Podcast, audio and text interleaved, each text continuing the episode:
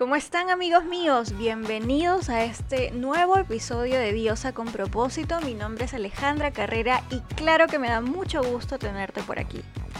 Con el paso del tiempo, las redes sociales han tomado el control en nuestros estilos de vida, llegando al punto en donde nos dejamos llevar por los que nos dictan, generando y fomentando la creación de ciertos modelos de conducta y estereotipos.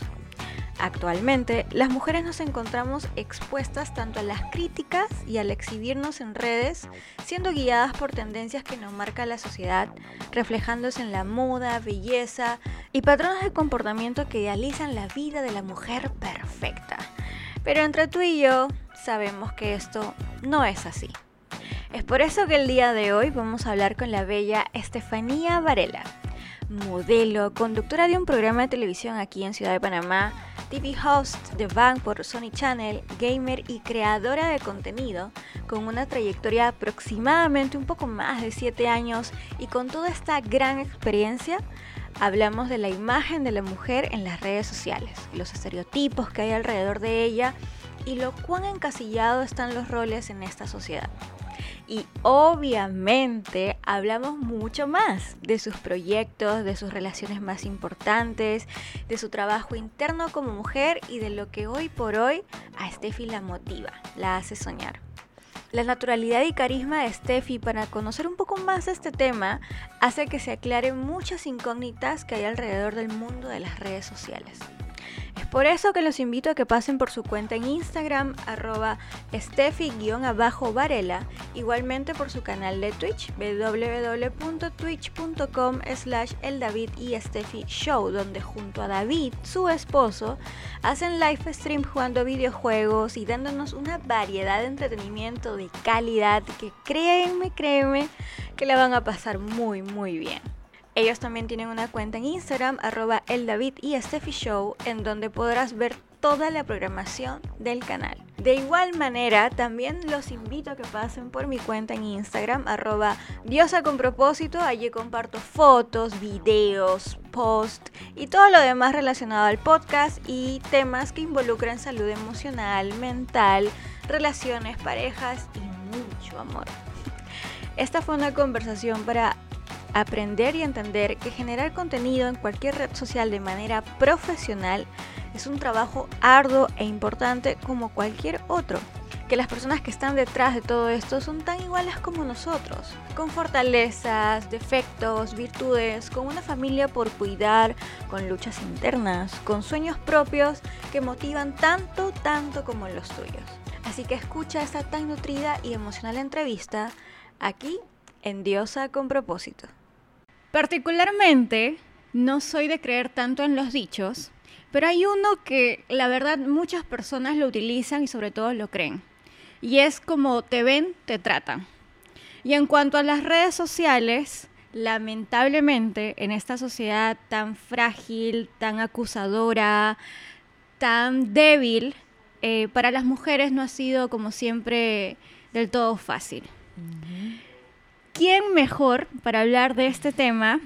Con una diosa, por supuesto, con la bella Estefanía Varela. Muchísimas gracias por estar aquí, por este espacio, por tu tiempo. Y pues vamos a hablar de esto. Estefi, ¿cómo crees que perciben hoy en día las mujeres en las redes sociales? Bueno, eso ha evolucionado mucho con el tiempo. Ay, es un tema, es un tema en verdad difícil, porque porque a veces uno mismo cae en eh, también juzgar a personas por cómo uno las ve. Pero definitivamente, poniéndolo en términos sencillos, no sé qué tantas palabras puedo decir en el podcast, pero... Puedes hacer todo. Si te, si te ven con poca ropa, eres una zorra y pues como que yo siento que la gente compara mucho también a las mujeres. Dije, oye, debería ser más como esta, que es más recatadita, que es más proper, que es más. que usa menos maquillaje, que es más natural. Definitivamente, si te pones mucho maquillaje, si te ves diferente, si no usas mucha ropa, entonces la percepción es, eres o eres una drogadicta, o eres una zorra, o eres... Que eso también lo usan como insulto a veces y no entiendo por qué, pero eh, cuestionan tu sexualidad. siempre encuentran la manera de criticarnos. Uno nunca puede estar bien en las redes, no importa lo que hagas. Incluso si eres la recatadita, em, algo te van a decir. Dije, hey, ¿por qué no? O sea, incluso la gente que es blanca les dicen que se broncee, incluso la gente que es dependiendo de tu pelo, dependiendo de tu tipo de piel, si tienes acné o no. O sea, hay tantas variables y tantas cosas que criticar, pero sí es muy difícil ser una mujer en redes sociales, creo yo. Y te limitan mucho, porque por ejemplo, si tú muestras mucho o si utilizas mucho maquillaje, no puedes hablar de que de cosas serias como política, no puedes hablar de educación. Cuando de repente si tienes una voz y si tienes algo en concreto que decir, ¿eso te ha pasado en algún momento? Bastante. Porque la gente confunde tu manera de tú expresarte con quién eres. O, o sea, piensan que las cosas físicas, que no tienen nada que ver con, con nada, solo con lo que los ojos ven, tienen que ver con, eh, pues, cómo te manejas en la vida. De una vez ya crean un juzgamiento hacia ti. Em, a mí me han juzgado por tener el cabello corto, me han juzgado por mis piercings, por mis tatuajes. Obviamente ser mamá atrae muchas opiniones también. Una vez yo tenía, o sea, mi cara es una cara, por eso no me imagino las personas que tienen cosas un poco más extremas, digamos. Yo una vez tenía dos espinillitas en la cara y alguien lo mencionó. Dije, oye, eso está feo. Dios mío. Esas espinillas están feas. Eh, ¿Por qué más? Por mi peso, Em, no, a mí no me gusta que me digan ni que estoy más flaca, ni que estoy más gorda. Es de que, porque tienes que mencionar mi peso del todo. ¿Por qué más? Por mis colores. Piensan que no soy una persona seria o que no puedo tener opiniones serias. Cuando en verdad esos son los temas que más me gusta hablar. Sí. Yo sí soy muy vocal con mis convicciones y, y con lo que siento que... Yo siento que todos tenemos una responsabilidad hoy en día. Si eres parte de esta sociedad no puedes pensar de una manera individual. Tú tienes que alzar tu voz de alguna manera. Tal vez no lo hago de la manera en, la que otras personas lo hacen como yo admiro muchísimas personas que se atreven a tirarse a la calle y yo tengo ciertas cosas que todavía me limitan a llegar a ese tipo de, de activismo pero sí definitivamente si tienes una plataforma y tienes una voz tienes que hacer algo si tienes un privilegio de algún tipo sobre otra persona que es muy probable que lo tengas tienes que hacer algo con eso pero cuando ven que tienes dije, lo colorinche en el pelo y te viste de cierta manera y lo piercing en la cara. Entonces, que no, no la pongamos en serio. Hay veces que yo hablo y la gente dice, oye, deberías meterte en política. Y yo dije, nadie va a votar por mí, nadie. El tema, lamentablemente, es que existen, abundan los estereotipos. Y que también encasillamos mucho a las personas. Me encanta hacer eso. Una pregunta bastante directa la mayor cantidad de personas que te han criticado, porque tú tienes ya un poco más de 10 años en todo esto de redes sociales, más quizá. Mm, no creo que... ¿Cuántos años tengo? no, en verdad tengo menos. Creo que la, yo me acuerdo cuando abrió Instagram. Instagram es mi red más fuerte. Debo tener, un, debo tener menos. Digamos que son como 7. Ok, 7 años por allí. La mayor cantidad de personas que te han criticado, ¿son hombres o mujeres? A ver, la mayoría han sido hombres. 100% de la mayoría han sido hombres, no digo que las mujeres no. Normalmente cuando me critican mujeres son mujeres mayores. Si me voy por estadística, no estoy encasillándolos tampoco, pero si me voy por estadística, sí, son señoras u hombres y no sé por qué, pero muchas de, de las veces tú entras en su cuenta y mencionan a Dios en, en, en, su, en, su, en su biografía en su biografía. Yo me meto para, por curiosidad, dije, man, ¿qué tipo de personas está? Hay veces que son padres de familia y veo que tienen una hija y eso a mí me duele mucho porque me pongo a pensar en qué ambiente está creciendo. O si son personas religiosas, también me pregunto, pero, pero si la religión es algo lindo que enseña amor, ¿por qué, ¿por qué me estás diciendo algo solamente para tener una reacción mía o para herirme? ¿Cuál es la necesidad? Pero sí, en su mayoría son hombres. Wow. Y en cuanto a lo tú tocaste un tema bastante importante y yo todavía como que de repente no sé bien cómo ir o cómo tocar este tema, pero el hecho de ser madre, porque todavía no lo soy, ¿verdad? El hecho de ser madre y tú al subir de repente lo que haces en redes sociales, que es más como que tu trabajo, también has recibido críticas de porque, oye, una mamá no puede hacer esto, Oye, deberías de enfocarte más en tu hija, no sé. Sí, algo que me dolía mucho porque personalmente en mi, en mi círculo íntimo era difícil para mí. Ahorita mismo estamos en pandemia, ya no lo tengo que hacer tanto, pero mi trabajo exige que yo viaje mucho y que esté mucho tiempo fuera.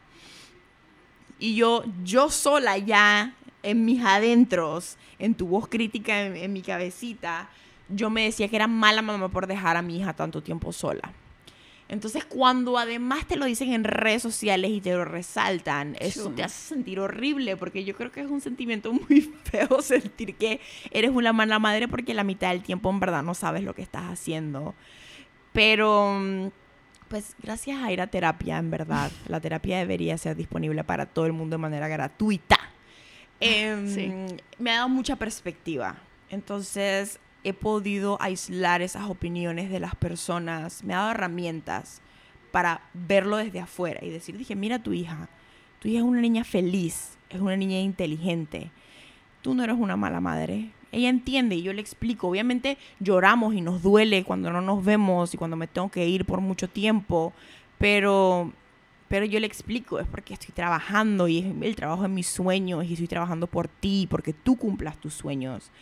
Em, y yo creo que el mejor ejemplo que uno puede dar como madre a sus hijos es con el ejemplo más que con las palabras. Completamente. Si ella ve que yo trabajo por lo que yo quiero y, y hago lo que tengo que hacer, siempre tratando de encontrar el balance, porque es lo más difícil en esta vida, balancear todas las facetas de una persona.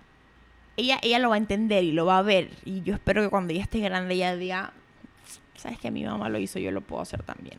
Es como mi empuje hoy en día. Algo que, que a mí me quedó bastante, eh, me, me, me, me, me llegó mucho fue que en algún momento, no recuerdo en qué momento, estábamos hablando, estábamos compartiendo, o tú lo dijiste en uno de los streams, ya no me acuerdo muy bien, pero el hecho de no romantizar el tema de madre. Porque ser mamá, y es lo que quiero preguntar, porque si yo digo, ay, Ale, pero tú no eres mamá, bueno, ya estoy preguntando a alguien que lo es. El ser mamá a veces no es sencillo. A eso, agregándole tu trabajo que es directamente redes sociales. ¿Cómo ha hecho Estefanía en todo este tiempo en, en entender que, o sea, no hay perfección, quizá, que es un trabajo constante, diario, y cómo ha llevado eso con, con su trabajo? Es, es difícil, especialmente para mí. Yo soy una persona que siempre ha tenido baja autoestima por sus circunstancias. O sea, cuando a ti te dicen constantemente que no eres suficiente, eso se te queda muy grabado en la mente y luego cambiarlo es muy difícil. Pero mi hija siempre ha sido como mi empuje, en verdad. Cuando estamos ella y yo sola se me olvida el resto del mundo. Pero sí la gente quiere opinar mucho cuando eres mamá.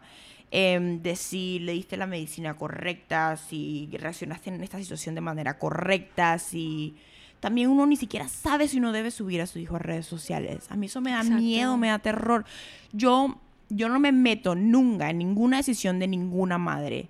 Pero yo personalmente cuando veo que un niño está muy expuesto a redes y a, y a saber que es esa tensión desde pequeño, que nos afecta tanto porque empiezas a, yo siento, yo no sé si esto es científicamente correcto, pero yo siento por mi experiencia que uno como que apoya mucho su valor como persona en los likes y los follows y en esas cosas. Eso pasa solo, eso pasa solo, no te das cuenta. Yo cuando me di cuenta que estaba muy metida, o sea, cuando yo me di cuenta lo cuánto me afectaba bajar la cantidad de likes o la cantidad de seguidores, yo dije, man, yo necesitaba hablar esto con un terapeuta porque tampoco, tampoco, tienes muchísimas cosas buenas en la vida como para preocuparte por eso. O sea, ¿realmente que sí te afectaba, te detenía en tu día a Me día? detenía, me deprimía, me Wow. ponía a llorar, me, me decía, o sea, porque también en mi caso regresaban todos estos sentimientos de no ser suficiente. Ok. Le dije, mam, me estoy esforzando, me gusta lo que estoy haciendo y a la gente no le gusta.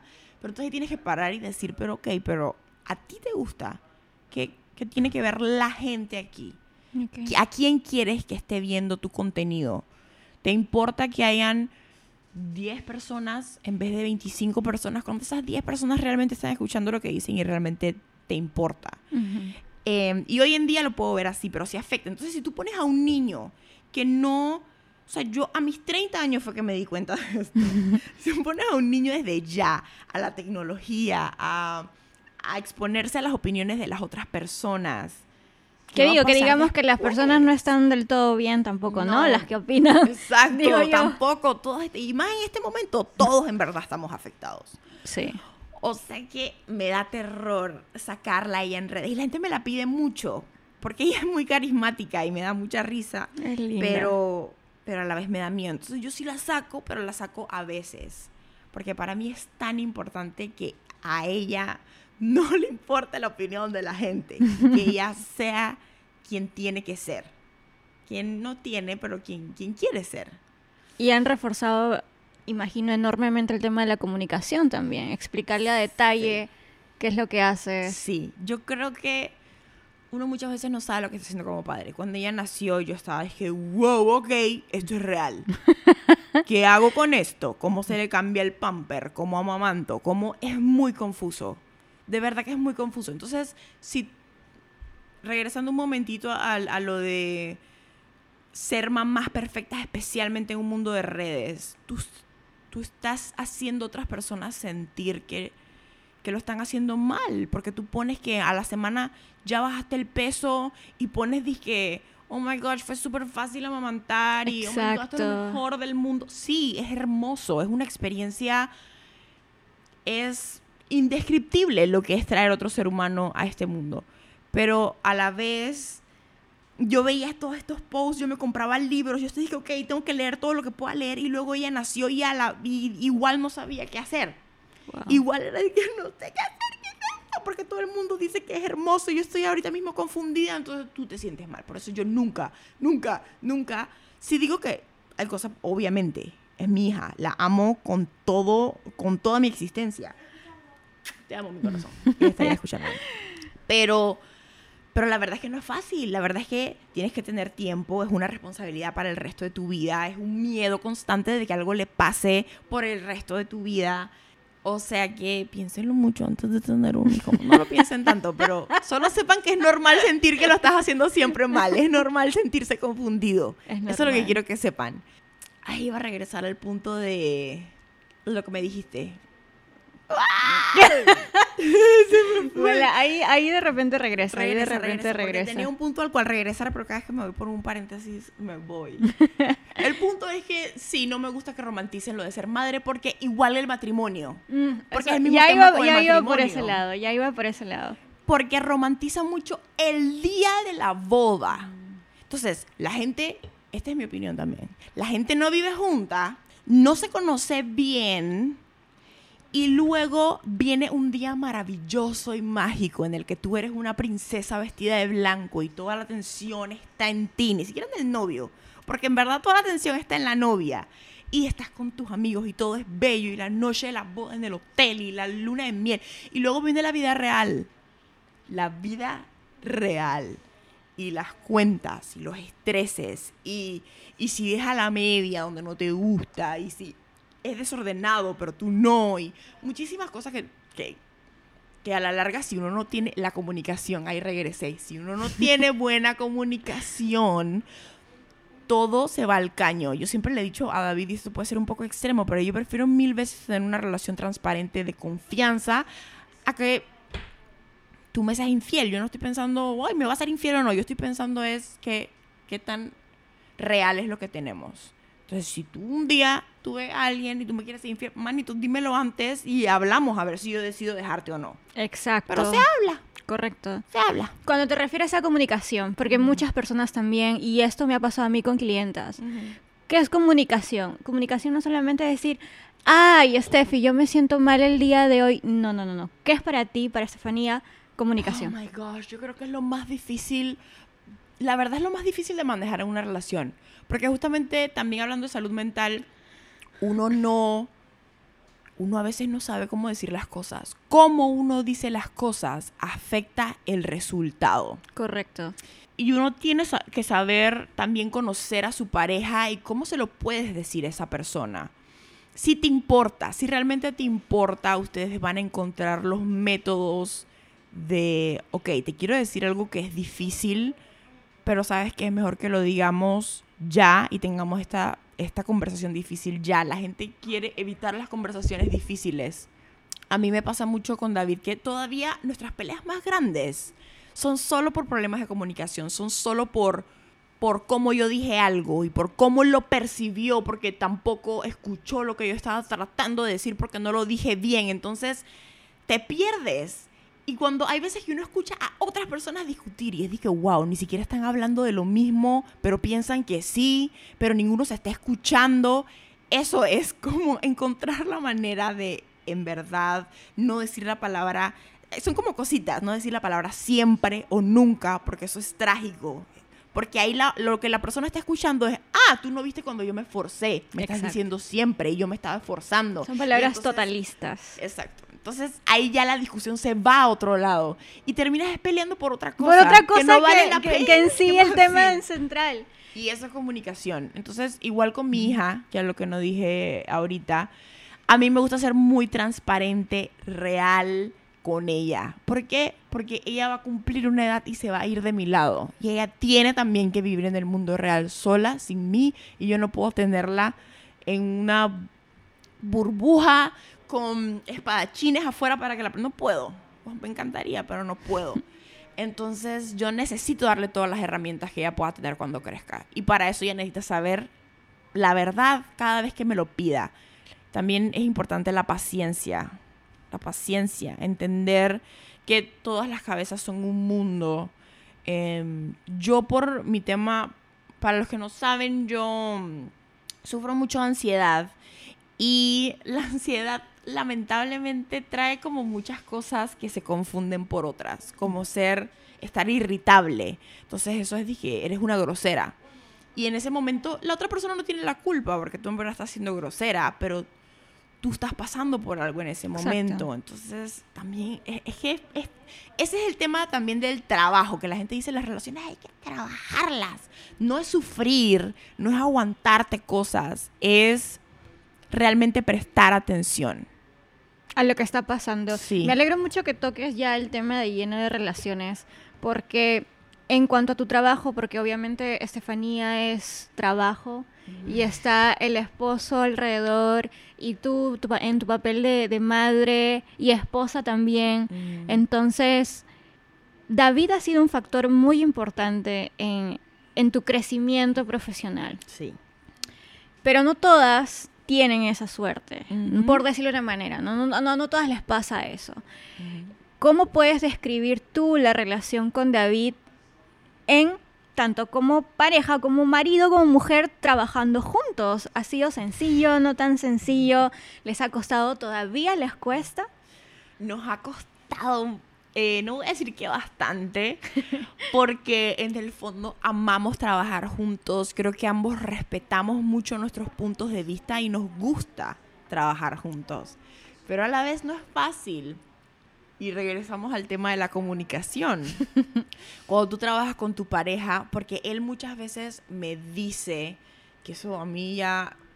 Hay ciertas frases que cuando uno dice mucho ya triggerean a la otra persona. Entonces hay veces que digamos estamos grabando y yo... A mí me da mucha ansiedad cuando grabo, pero es mi trabajo y me gusta, así que encuentro la manera de manejarlo, pero a veces no encuentro la manera de cómo manejarlo. Entonces me pongo irritable. Entonces cuando él me pide que repita algo mucho, ya yo voy poniendo cara, ya me voy como y soplo y a él no le gusta eso él le gusta trabajar feliz. Pero entonces yo te dije sí, pero yo no estoy feliz. Y a ti no te importa cómo se ve mi cara ahorita mismo. Y él dije sí, pero no tienes por qué ponerte así. Y él dije no me digas cómo tengo que ponerme. Y ahí ya, ¿sabes? Ahí ya la comunicación se quebró hace rato. Ya no nos estamos prestando atención, ya no nos estamos escuchando. ya queremos ganar. Claro. Entonces esos momentos son difíciles. Y luego él me dice, si tú estuvieras trabajando con alguien más, tú no lo tratarías así. Y ahí ya yo me puedo grabar. y ya todo se fue. Porque ya hay mucha confianza. Claro. Y, y la verdad es difícil separar lo personal de lo profesional. Es muy difícil porque tú todo te lo quieres tomar personal con esa, con esa persona que está todo el día contigo, que sabe todo de ti. Tú no puedes decir, ay, sí, voy a ser súper profesional y voy a ignorar el hecho de que estás viéndome la cara así, no te gusta. Otra persona con tal de que yo haga mi trabajo en cámara, lo sigue. Claro. Eh, entonces, definitivamente no ha sido fácil. Todavía peleamos por eso. Hemos mejorado muchísimo porque antes yo personal, yo específicamente me lo, me lo tomaba mucho más personal, pero hemos mejorado hablándolo, teniendo conversaciones difíciles. Porque la verdad es que si una relación va a terminar, y esto es lo que yo pienso ahora, que es lo, solo dilo todo. Dilo todo.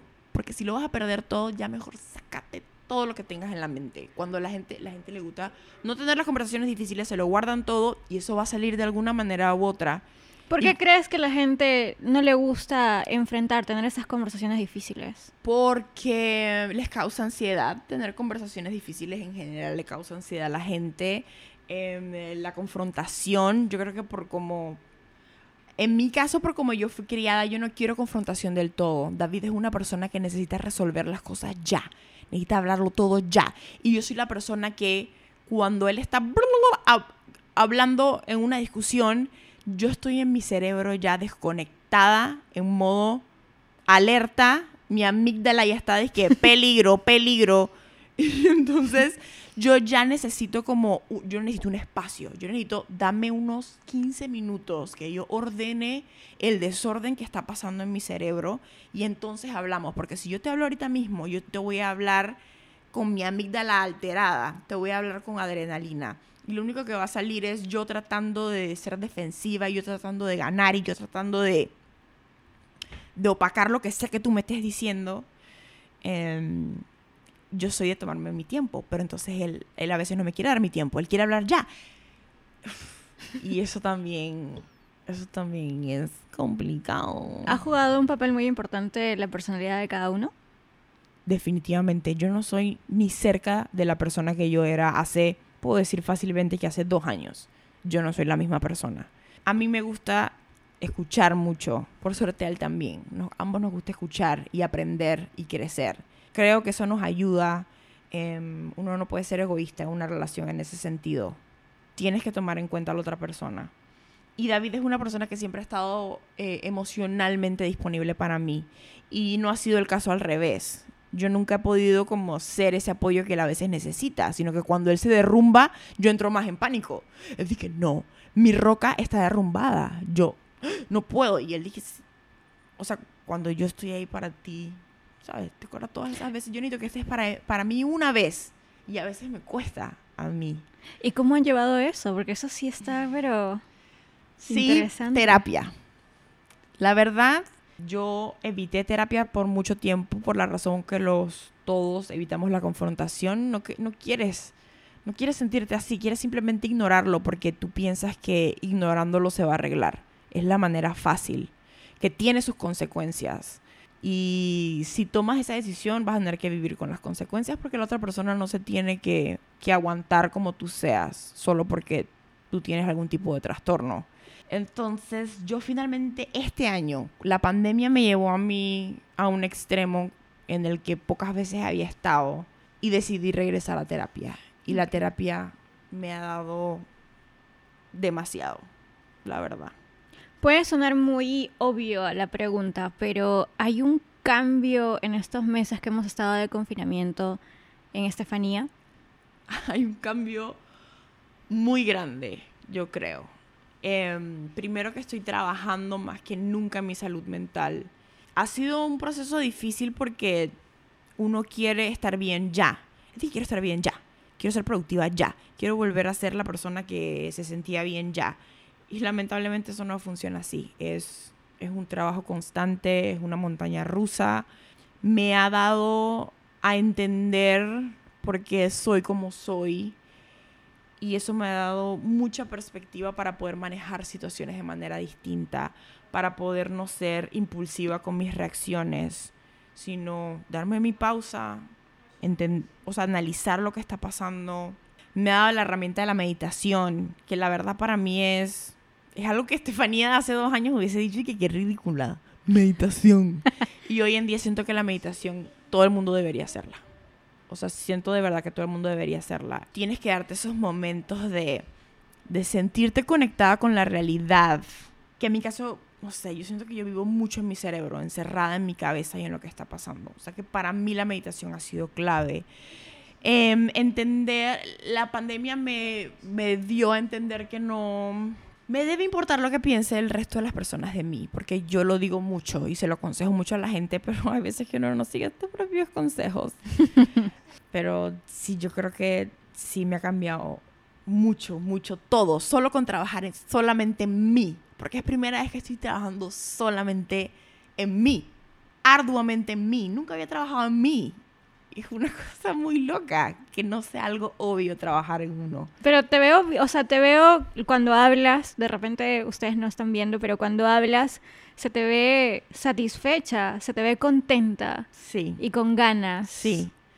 Y eso lo hablaba con mi psiquiatra hace dos semanas, porque estaba hablando con ella y ella lo veía, porque la última vez que me había visto, yo ella la veo como una vez al mes nada más, em, había estado un momento como de crisis.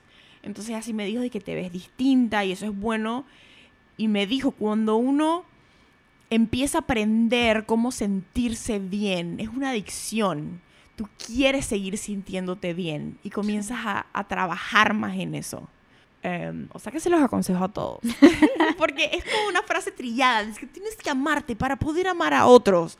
Y ahora antes de estar harta de decir eso, suena obvio, pero hasta que no de verdad lo experimentes y lo empieces a trabajar y hacer, que no es fácil ver hacia adentro, ver todo lo que hay ahí, todo lo que hay que trabajar, te va a seguir sonando, te va a seguir sonando trillada. A mí me suena a de verdad un cambio existencial. Para mí ha sido gigantesco, algo tan tan obvio y tan escuchado. Y recordar que es un proceso, no es que vas a trabajar un mes, dos meses, una semana y ya. No, no, no, no, Esto dura, yo creo que es algo continuo y no, no sé cuándo se acaba. Sí, y a mí me... Otra cosa que ha cambiado mucho en redes sociales, yo sigo cuentas que me hacen sentir bien. Si yo sigo una cuenta que me hace cuestionar y no estoy culpando a la cuenta, hagan lo que ustedes quieran con su cuenta. Pero si a mí personalmente me está, uh, esta cuenta como que me está haciendo sentir que debería tomar eh, productos dietéticos. Entonces, creo que debo irme de aquí. A mí me gusta mucho ahora, hoy en día, seguir cuentas reales, seguir cuentas principalmente mujeres que me enseñan eso, que me refuerzan que el cambio es un proceso, porque es difícil de entender, porque uno quiere todo inmediato, uno quiere todo ya, uno quiere todo sin trabajo, pero lamentablemente las cosas no, no funcionan así, uno va a tener recaídas Ay, me acuerdo de acordar otra cosa que aprendí, que es muy clave. Que, que la felicidad son momentos para mí. Y cada vez que siento que estoy viviendo un momento de felicidad, me detengo yo solita en mi cabeza y digo, recuerda que esto es felicidad y la estás viviendo ahorita. Eso también me ayuda mucho. Mucho trabajo de mindfulness. necesario hoy en día. Necesario. sí, es muy necesario porque esta vida está bien ahorcante. Estefi, cuando has crecido, o, ese momento, mejor dicho, en que fue el boom, sobre todo en tu cuenta principal de Instagram, que, creces cada día, con respecto al tema de tus amigos, ¿cómo pudiste de repente diferenciar los amigos reales o los que realmente son amigos con de repente los falsos o los que llegaban simplemente porque querían cogerse de ti? Mira, yo yo siento que mm, esto de las amistades es un tema difícil para mí. porque yo no soy la amiga más presente. Yo no soy la amiga que, que te manda mensajes todos los días y vamos a tener llamadas y vamos a hablar. Yo no soy esa persona. Yo me pierdo los chats, respondo tarde. Estoy trabajando en eso. Pero igual me gusta darlo todo cuando tengo una amistad y las personas que todavía están conmigo lo saben en ese sentido, de mi lado. Muchas veces me han dicho, pero no te lances tan rápido, no lo des todo, sé precavida.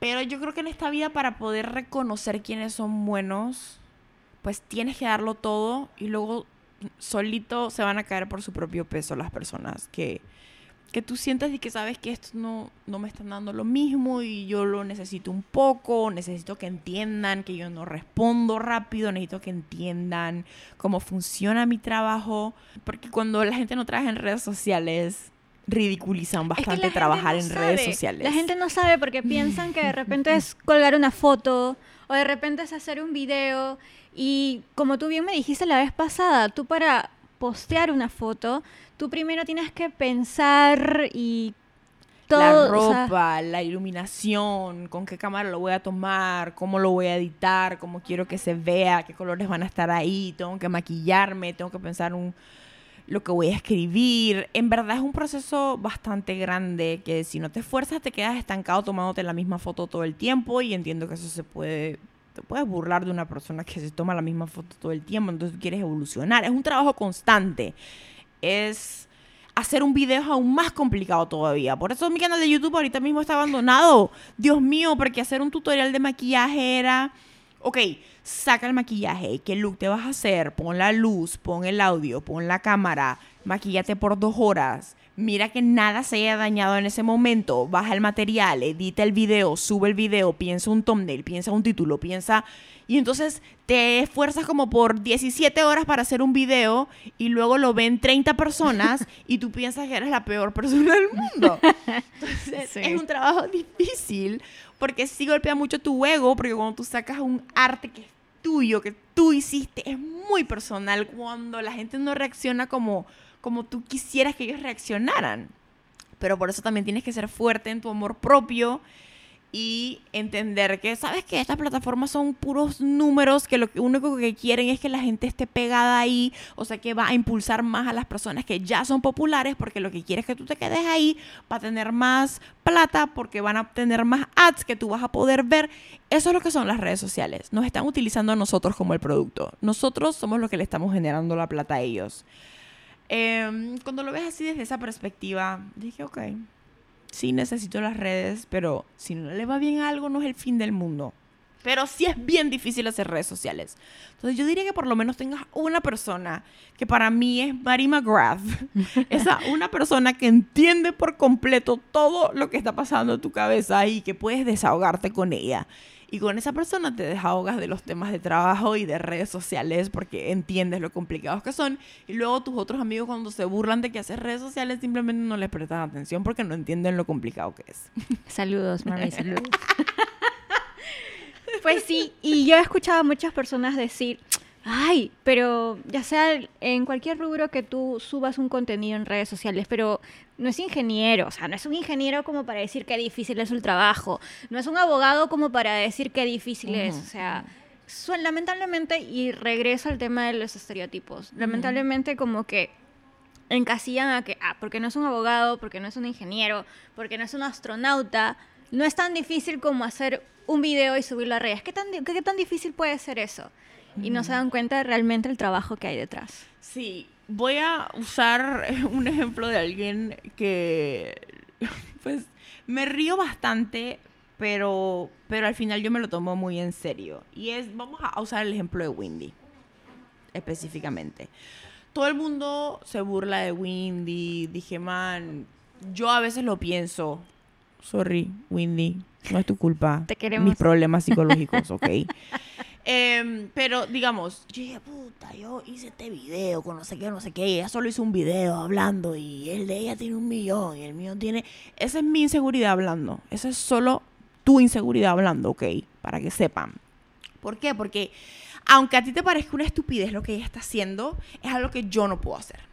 Es, si quieres hacer la cantidad de dinero que ella está haciendo, pues tienes que exponerte de la manera que ella se expone. Tienes Correcto. que no borrar todos los mensajes que ella recibe constantemente, todas las burlas que recibe constantemente, pero ella tiene una meta, ella quiere llegar a esa meta y ella lo está haciendo. Ella tomó su camino y lo está haciendo. Y está manejando, ella en verdad streamea por buco tiempo. Ella constantemente está produciendo fotos. Que te guste la calidad o no, que te guste lo que ella haga o no, es irrelevante. Ella trabaja fuertemente hacia donde ella quiere llegar. Correcto. Y esa es la realidad. Entonces no podemos juzgar a las personas por, por lo que hacen o porque a ti no te gusta. Yo entiendo el trabajo, yo entiendo que uno sí tiene que tener un, sabes, estudiar cinco años y con las otras carreras y, sacar ciertos permisos para poder ejercer y todo esto. Sí, obviamente no es lo mismo, pero a la vez acá tienes que tener conocimientos de edición, de, de, mm, no solo de edición de video, sino edición de fotografía. Tienes que tener conocimiento, también depende de la calidad que quieres lanzar, ¿no? Pero de iluminación, Correcto. de equipo, tienes que hacer inversión. Las inversiones que nosotros hemos hecho para poder tener la calidad de producto que tenemos ha sido grande. Pero es lo que me gusta al final. Y vamos La para fotografía. ese lado, vamos para el gaming y para el Oh streaming. my gosh, ahí tu marido va a entrar aquí porque él es culpable de muchas cosas que han pasado con el gaming. Estefanía y David tienen un canal en Twitch que es el David y Steffi Show. Para los que no lo conocen, vayan y dense una vuelta por allá. Y pues las mujeres en el mundo del gaming, Steffi, Mm. en el mundo del streaming, ya que tocaste un claro caso de, Windy, sigue siendo como siempre un, un- un pedacito de crítica el hecho de que las mujeres muestren mucho y que, se- que ese sea su trabajo Sí. en, en el streaming. ¿Qué, qué puedes opinar de ello? Mira, yo ayer, yo me di cuenta, yo ayer, cuando escuchan esto ya no fue ayer, pero vamos a usar de referencia ayer, yo tenía un disfraz que era revelador en el escote. Y yo estaba constantemente mencionándolo como broma, pero porque yo me sentía incómoda al respecto por lo que la gente pensara de que yo estaba vestida así. Para los que no saben, estabas vestida disfrazada de, De Selena. pero Selena. con buco bubi. Em, entonces, a mí no me debería dar vergüenza mi cuerpo. O si, puta, yo quería ser Selena, pero resulta que soy un poco más voluptuosa, entonces a mí se me veía un poco distinto que la Selena.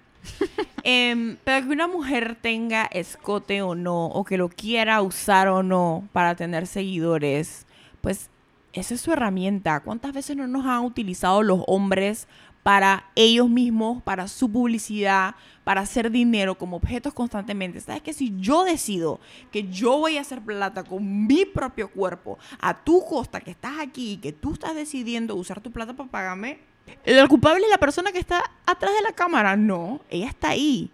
Ella está ahí porque ¿cuántas personas no decidieron pagarle o, o- o- o tener las vistas? Pues prefiero que se vayan a ellas que se vaya a las industrias que siempre se han aprovechado de nosotras. Así es. Em, y no solo las que ense- porque las, en- las que enseñan son el target fácil para esas críticas. Es el target fácil siempre. Una mujer con poca ropa siempre es un target fácil para las críticas. Porque la gente se incomoda con el cuerpo sexualizado de una mujer cuando es la propia sociedad la que la ha sexualizado. Correcto, ya Sí. lo dijiste, lo dijiste, tal cual. Entonces, todo el mundo se queja de esas manes cuando no analizan de dónde viene y por qué te, por qué te impacta tanto unas boobies afuera. ¿Por qué? ¿Por qué no estás acostumbrado? Porque, porque es como que shocking. Entonces, yo opino que sigan. Y esas son las que tienen boobies. Sí, la, la- el target obvio. Pero aunque tú no muestres, solo con ser mujer, ya en, dentro del mundo del gaming, ya comienza siendo menos. Ya es más difícil para ti llegar a una credibilidad. Ya es difícil para ti hablar de tecnología y que te tomen en serio Correcto. ya es difícil para ti entrar en cualquier ámbito, en verdad. Eh, Lorena me ha contado, Lorena y James, tiene también un canal de Twitch. Ella me ha contado que, o, o Alex, eh, la PGL, que también tiene un canal de Twitch, me han contado que entran a jugar cuando se dan cuenta que son mujeres. Es como que... "Ugh". porque ellas juegan muchos shooters en línea y ya comienzan o con insultos o con decir que eres menos o lo que sea y al final ellas comienzan a carrearlos a todos y se tienen que callar la boca, pero siempre tenemos que esforzarnos un poco más para que nos tomen en Para que serio. no nos minimicen. Sí, para que no nos cancelen desde que nos ven solo porque somos mujeres. Es difícil que te tomen en serio. Entonces yo, a mí hay veces que a mí me gusta ex- expresar mi sensualidad a través de tener poca ropa y la gente me lo señala apenas lo hago. Como no lo hago siempre, sino cuando me siento en ese mood, porque hay veces que uno tiene, quiere sentirse rica Sí. y no quieren que le digan que está rica, ¿sí? Esa es la realidad. Cuando ahí de una vez comienzan, ay, Estefanía, no tienes que hacer eso para, para llamar la atención. Y es que yo no estoy tratando de llamar la atención. Este es mi cuerpo y hoy me siento así, ¿ok? Y solo lo estoy sacando al mundo. Si no te gusta, entonces no lo veas. Entonces yo como que siento que a veces hasta me obligo a no tener escote para que no me, me tilden y ahí mismo yo estoy haciendo el juzgamiento de que no me van a tomar en serio. Es difícil. Tenemos como que, ¿sabes? Tenemos que andar haciendo malabares todo el tiempo para gustar y para encajar y para que las cosas funcionen cuando Que cansa, cansa. ellos solo existen. Ahí no Correcto. importa, mira, no importa si tiene panza, no importa si tiene, si enseña, si, Si no enseña, si sale sin camisa en el internet. Porque tan, yo he visto hombres de que porque hacen ejercicio, de que sin camisa, criticando mujeres que salen en bikini. Y es de que, amigo, puedo ver tu foto con todo tu pecho en cuera. Y tú estás ahí de criticón. La gente es bien hipócrita y bien doble- doble moral. Algo que me llamó a mí la atención y eso escuché de una streamer española, recuerdo, que son las mismas mujeres que critican a estas chicas que hacen, se le dicen booby, booby stream, ¿cómo se dice? Mm, No- no recuerdo sabía que muy bien. nombre, pero sí. Pero que hacen su contenido o generan su contenido a base de simplemente mostrar boobies. Es que los extremos creo que tampoco no son del todo Eso sí. sanos. ¿Qué, ¿Qué postura tú puedes tener con eso? Yo creo que uno puede tener una opinión. Cada uno puede tener una opinión. Em, no pongamos un ejemplo esta vez, solo hablemos en general. Si a mí no me gusta el contenido de alguien, porque pienso que yo. este, a Steffi le gusta el contenido, ya sea gracioso, el contenido con, con peso, con sustancia. Si a mí no me gusta el contenido, entonces yo no voy a estar ahí. Correcto. Entonces muchas veces sí, pues si alguien se agarra mucho solo de su físico para hacer contenido, pues yo voy a decir, este canal está aburridísimo, no lo voy a ver. Y esa es mi opinión. Pero yo no voy a ir allá y voy a insultar a la persona. Sí, es un canal vacío. Pienso que debería tener la atención que tiene. No. Pero esa es mi opinión. Entonces yo siempre me quedo con eso. Si algo no me gusta, eh, que no esté afectando a terceros, porque si no, sí voy a decir algo. Pero si no está afectando a terceros, yo lo que digo es no me, no me voy a meter y punto. Y, y lo dejo así. Pero si yo haría algo así, yo podría vivir a punta de hate en un chat. No, porque yo quiero algo distinto. Yo quiero, yo quiero sentir cariño. Yo quiero compartir cariño. Yo quiero compartir positivismo. Yo quiero poder, si existo, que la gente me cambie a mí, yo cambiar a la gente. Yo creo mucho en las energías. Entonces yo solo quiero quiero más cosas positivas para mí y para la gente alrededor mío. Así que yo no podría estar en ese extremo. Pero voy a ir y le voy a decir algo feo. No. Porque ese es su propio problema. problema. ¿Cómo ve Estefanía el David y Steffi Show? ¿Qué, qué, qué quiere para, para ese canal que la verdad está muy bonito, muy familiar, muy amigo? Y eso calienta el corazoncito. A mí, de verdad que es uno de los proyectos personales que más me ha llenado. Porque no somos ni el canal más grande ni el más importante, pero eso no, no, no tiene peso porque la gente que va es gente bonita, gente que nos quiere como somos. Yo creo que es la plataforma también en la que más real soy. Em, no pongo ningún filtro ahí. Entonces ha sido muy especial ver cómo la gente reacciona. A mí por mucho tiempo me da miedo ser yo o que la gente viera mucho de mí porque tengo esta idea en mi cabeza de que la gente piensa que soy intensa y, y que hablo con la papa en la boca y hago muchas caras y entiendo que a la gente no le puede gustar eso, ¿sí? La gente puede tener su opinión, pero me da miedo y después dije, no, te tienes que dejar de dar miedo a esas huevazones porque tú te vas a morir mañana y entonces vas a decir, qué pendeja fui. Así que tú vas a hacer todo lo que te dé la gana y vas a pasar tu pena y la vas a pasar bien. Y eso es lo que estaba haciendo con Twitch, tratándolo muy distinto a mi experiencia con Instagram. En Twitch es entra, diviértete, pásala bien. Y creo que la gente ha reaccionado a eso y eso ha sido mágico, la verdad. Ha sido muy bonito. Solo queremos divertirnos. Es como mi momento de escapar y en pandemia ha sido como mi parking. Se ha sentido, David y yo somos personas que siempre recibimos visitas aquí en la casa, nos gusta tener gente aquí y en pandemia perdimos mucho eso y Twitch se volvió eso. Y yo sé que mucha gente la estaba pasando mal, entonces yo dije, man, aquí quiero que se olviden de todo y solo pasen un buen rato. Y esa mentalidad es lo que, lo que nos lleva a seguir esforzándonos en nuestro canal. Y se ve, Y, y, se ve. a la gente. La verdad que se ve. Finalmente, tres últimas preguntas para Steffi. La primera, me puedes contestar en el orden que tú deseas. Ok. ¿Qué es lo que quiere Estefanía eh, como mujer? Como, o sea, cuando me refiero a qué es lo que quiere, cómo se ve, cuáles son las metas que hay o el trabajo que hay detrás para lograr lo que tú consideres para ti ser feliz. Ujú. Como madre, a ver qué dije, mujer, madre y profesional. Oh my gosh. Yo creo que hay algo que tienen las tres en común y es seguir trabajando en mí. Hasta que no fui a terapia no vi como lo mucho que me había afectado las cosas que había vivido, lo mucho que afecta tus experiencias en la infancia, por más que hayan pasado hace mucho tiempo, por más que pienses que no te afectó, por más que pienses que eso no definió tu, tu personalidad, sí lo hizo sí lo hizo de alguna manera u otra. Entonces siempre es bueno hablar con alguien más, en este caso mi terapeuta, que no, que no me conoce y que me dé un poquito de perspectiva. Porque mientras yo más alimento mi seguridad, soy, eso me va a ayudar a mis metas como mujer, como madre y como profesional. Porque yo necesito seguridad para hacer todas esas cosas bien. Como mujer, quiero, quiero amarme plenamente. Esa es mi principal meta. Porque ha sido muy difícil para mí amarme. Y eso a veces me duele. Ahorita se me va a quebrar un poco la voz. A mí se me está quebrando. Porque es muy bobo, pero... Ah, Esa es mi niña interior. Tengo que sanarla bastante. O sea que como mujer esa es mi meta principal, que va ligada a ser madre porque quiero ser un ejemplo para mi hija. Quiero... No quiero decirle las cosas y que ella luego vea lo contrario. Quiero que si le voy a enseñar seguridad es porque lo ve. Si le voy a enseñar que sea como quiere ser, independientemente de lo que la gente diga, es porque lo ve.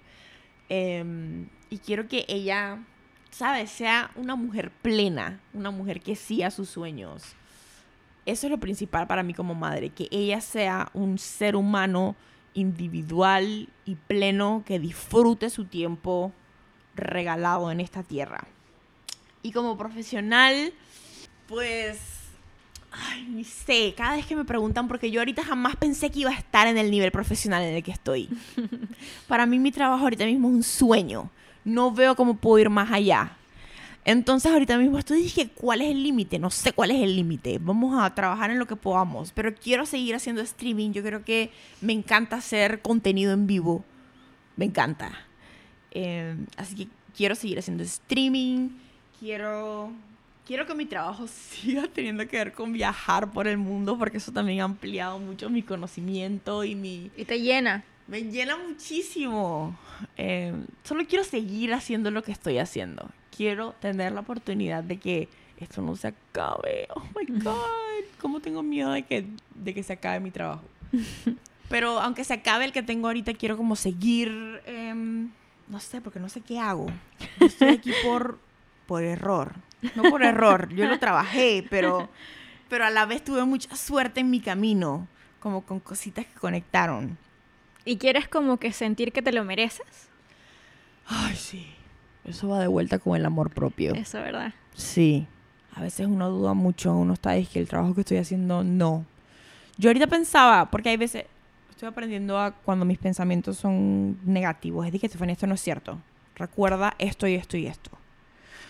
Es importante, como lo digo, identificar tus pensamientos. Entonces yo estaba, hoy justamente en la ducha, estaba, dije, yo en verdad no hago casi nada. O sea, quién soy como profesional. Y lo estoy sintiendo por la pandemia porque estoy más quieta de lo normal. Pero ayer fue un día súper largo, de mucho trabajo. Y yo igual estaba, dije, "Uf, ¿será que hice un buen trabajo? No creo que lo haya hecho bien. O las veces que me han mandado entrevistas es que, ¿por qué tú te mereces esto? ¿Por qué te dieron esta oportunidad a ti? Cuando tú llevas poco tiempo haciéndolo. Entonces sí quiero sentir que me lo merezco. Y por eso siempre trabajo muy duro. Para que nadie nunca tenga como decirme que no, No. me merezco a donde estoy. Que lo han hecho también. Lo han hecho. Porque No. piensan que porque soy Varela tengo dinero. Pero no, yo todo lo que tengo lo trabajé. Dentro de mis no, o sea, la vida sí me dio, yo tuve una buena vida, sí, una vida que me afectó emocionalmente, psicológicamente, pero siempre tuve todo lo que necesité. O sea que eso sí me ayudó a estar donde estoy, pero dentro de todo lo que tengo, yo me lo fajé y me lo trabajé yo. Nadie me dio, dije, ni siquiera terminé la universidad, amigos. Ni siquiera terminé la universidad. pero no porque no quise, ok. No me juzguen. Estefi, muchísimas gracias por estar acá. Muchísimas gracias por darme el tiempo, el espacio. Eh, se siente muy rico, muy, no sé cómo expresarlo, pero es como que un corazón calientito el hecho de poder conocerte más y pues que todas las personas escuchen realmente cómo es el tema de redes sociales, cómo es realmente Estefanía y pues espero que realmente este episodio les haya gustado y les haya aportado tanto como a mí me ha aportado.